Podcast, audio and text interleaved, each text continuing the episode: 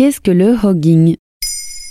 Merci d'avoir posé la question. Le mot hogging est de plus en plus répandu aux États-Unis en cette fin d'année 2021, mais en réalité, il n'est pas du tout nouveau. Cette pratique abjecte a été dénoncée par une jeune femme sur TikTok. L'internaute a été victime de hogging dans une université américaine.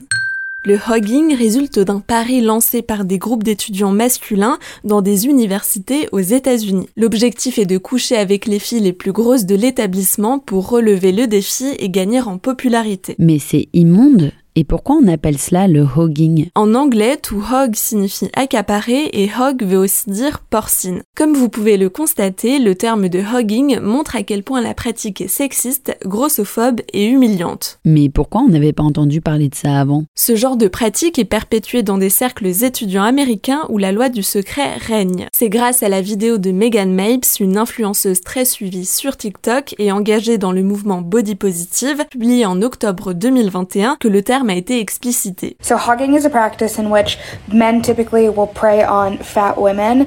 Vu plus de 1,5 million de fois et liké plus de 185 000 fois, elle permet de mieux comprendre en quoi consiste ce challenge lancé entre étudiants masculins américains.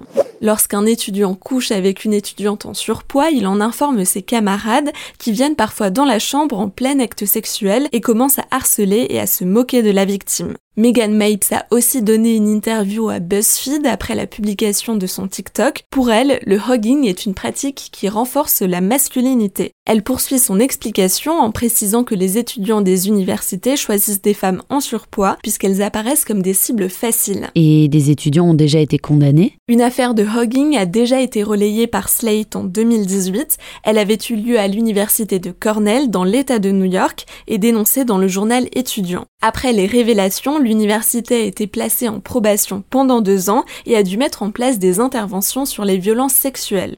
En cette fin d'année 2021, la vidéo de Megan Mapes a eu un certain écho sur TikTok. De nombreuses femmes victimes de hogging ont laissé des commentaires dans lesquels elles expliquent avoir vécu la même chose. Il reste donc à espérer que la mise en lumière de cette compétition sexuelle masculiniste et dégradante permettra aux institutions d'être plus vigilantes sur le sujet. Hormis les témoignages de jeunes femmes, y a-t-il des études sur le hogging Bien que le terme reste assez méconnu, les médias américains rappellent que des travaux universitaires ont déjà été publiés dans les années 2000 et 2010 par Ariana Prohaska et Janine Agaili, notamment dans le Journal of Gender Studies. Les chercheuses ont réalisé des entretiens et des analyses pour mieux comprendre pourquoi les hommes agissent ainsi et prouvent que le hogging favorise l'homosocialité, l'acte sexuel permettant à ces étudiants d'obtenir un statut dans leur groupe de pairs.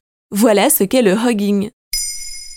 Maintenant, vous savez, un épisode écrit et réalisé par Pauline Weiss. En moins de 3 minutes, nous répondons à votre question. Que voulez-vous savoir? Posez vos questions en commentaire sur les plateformes audio et sur le compte Twitter de Maintenant, vous savez.